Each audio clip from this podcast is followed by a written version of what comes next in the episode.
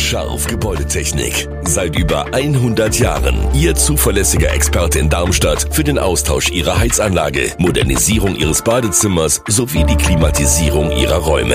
Erwarten Sie mehr von uns, als Sie es gewohnt sind. Scharf Gebäudetechnik.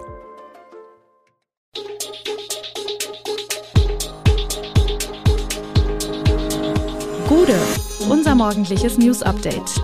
Das Wichtigste aus Südhessen für Sie im Überblick. Guten Morgen aus Darmstadt an diesem 19. Juli. Diskussion um oben ohne Baden in Darmstadt. Lkw-Fahrer streiken wieder an Raststätte Gräfenhausen und Flaute bei Wärmepumpenverkauf. Das und mehr hören Sie heute im Podcast. Nachdem Wiesbaden das oben ohne Baden in Frei- und Hallenbädern erlaubt hat, wird nun auch in Darmstadt darüber diskutiert. Laut der Darmstädter Badeordnung ist der Aufenthalt in den Bädern nur in üblicher Badebekleidung gestattet. Außerdem müssten die guten Sitten stets gewahrt werden. Das bietet viel Interpretationsspielraum. Nach Angaben der Stadt entscheide das Personal, was üblich bedeutet. Das oben ohne Schwimmen soll laut Stadtsprecher Klaus Honold dabei aber künftig toleriert und unter üblicher Badebekleidung gefasst werden. Zudem wird die Formulierung der guten Sitten nach einer Anfrage der grünen Abgeordneten Eva Bredokordier im Stadtparlament gestrichen. Diese Formulierung basiere auf subjektiven Normen, die sich im Laufe der Zeit ändern und den Werten der individuellen Freiheit und der Vielfalt nicht gerecht wird, so die Stadt. Wenn das alles einfach so klappt, wird es in Darmstadt keine Testphase, keine hitzige Debatte und keine große Anhörung verschiedener gesellschaftlicher Gruppen geben. Rund drei Monate nach dem wochenlangen Streik um ausstehenden Lohn haben sich an der Raststätte Gräfenhausen aktuell erneut Lastwagenfahrer aus osteuropäischen Ländern versammelt. Seit Dienstagmittag seien die Fahrer vor Ort, am Abend seien es vier Lastwagen gewesen sagte ein Polizeisprecher.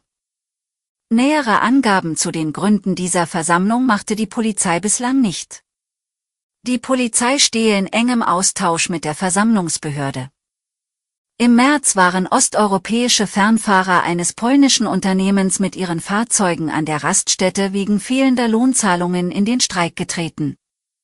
Die Fahrer, die monatelang auf europäischen Straßen unterwegs waren, lebten in der Zeit ausschließlich in ihren Fahrzeugen auf Parkplätzen der südhessischen Raststätte Gräfenhausen an der A5. Der Arbeitskampf hatte auch die Situation im internationalen Gütertransport stärker in den Blickpunkt gerückt. Die Biergärten im Odenwaldkreis sind beliebte Treffpunkte und bieten eine kulinarische Vielfalt. In Gabriels Biergarten im Brombachtaler Ortsteil Birkert ist laut Inhaber Bernd Gabriel der selbst eingelegte Handkäse mit Musik der Renner. Dazu trinken die Gäste gern Äppler aus der Bierfurter Kälterei Krämer. Kochkäse, Handkäse und Salat sind auch die beliebtesten Essen der Gäste in Nix Biergarten in Michelstadt-Steinbach. Für alle drei Gerichte sind jeweils 6,50 Euro zu berappen. In der Straußwirtschaft, es Schnapshäusche, sind die beliebtesten Gerichte laut Inhaber Alexander Friedrich der krumme Hund und Hadu Mörchen. Die beiden Speisen, die an Hotdogs erinnern, werden in einem Brioche-Brötchen mit Wurst oder glasierten Karotten und diversen Toppings angeboten. In der Bierpfütze in Lützel-Wiebelsbach kommt man um den Kochkäse nicht herum. Entweder pur, als Beilage oder als Topping auf einem Schnitzel.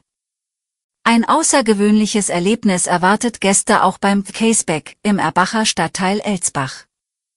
Selbst an heißesten Tagen kann man dort angenehm temperiert im Wald unter den Bäumen sitzen und essen und Getränke genießen. Der Hessische Fußballverband erlaubt künftig gemischte Teams mit Frauen und Männern. Grundlage für die Entscheidung des Vorstandes ist ein vom Deutschen Fußballbund im Juni ins Leben gerufene Pilotprojekt, das vorerst auf 48 Monate angelegt ist. In diesem Zeitraum soll in unterklassigen Ligen das gemischte Spielen ausprobiert werden. Lena Nöding, Vorsitzende des Verbandsausschusses für Frauen- und Mädchenfußball, sagt, besonders in ländlichen Regionen können Frauen durch diese Regelung Wohnordner Fußball spielen. Das Spielrecht in Herrenmannschaften bietet den Frauen eine weitere Möglichkeit, ihren Verein zu unterstützen. Bereits seit dem 1. Juli können Spielerinnen, die das 18. Lebensjahr vollendet haben, den Antrag auf ein Sonderspielrecht in Herrenmannschaften in allen Pflicht- und Freundschaftsspielen stellen. Diese Regelung gilt auch für alle Spiele in der Halle, im Futsal-Ligaspielbetrieb der Herren sowie im Breitenfußball. Noch vor wenigen Monaten konnten sich die Hersteller von Wärmepumpen vor Aufträgen kaum retten. Inzwischen hat sich der Wind gedreht, die Hersteller kämpfen mit einem veritablen Auftragseinbruch. Das ist auch für die Bundesregierung ein Problem.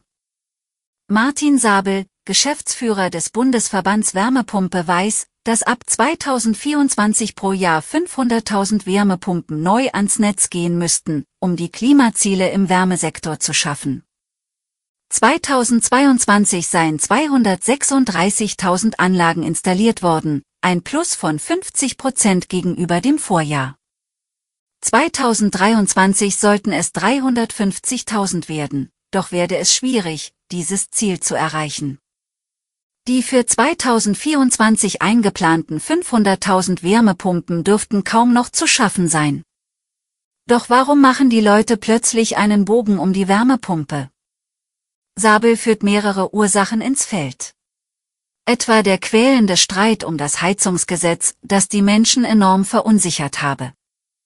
Auch die unklare Förderkulisse sorgt ebenso für ein erneutes Umdenken, wie der wieder deutlich gesunkene Gaspreis.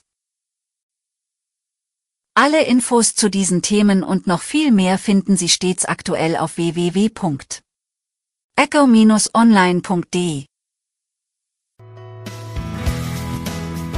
Gute Südhessen ist eine Produktion der VRM von Allgemeiner Zeitung, Wiesbadener Kurier, Echo Online und Mittelhessen.de. Redaktion und Produktion die NewsmanagerInnen der VRM. Ihr erreicht uns per Mail an audio.vrm.de.